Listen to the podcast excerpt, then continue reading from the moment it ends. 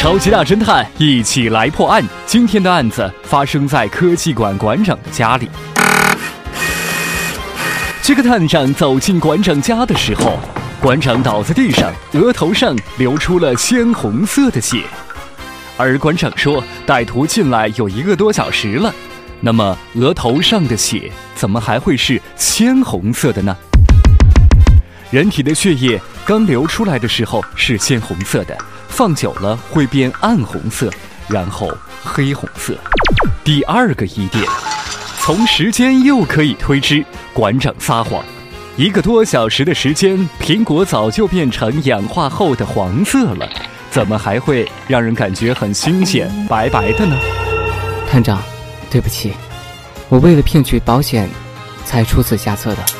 以上就是今天的超级大侦探，一起来破案。您推理出来了吗？下期再会。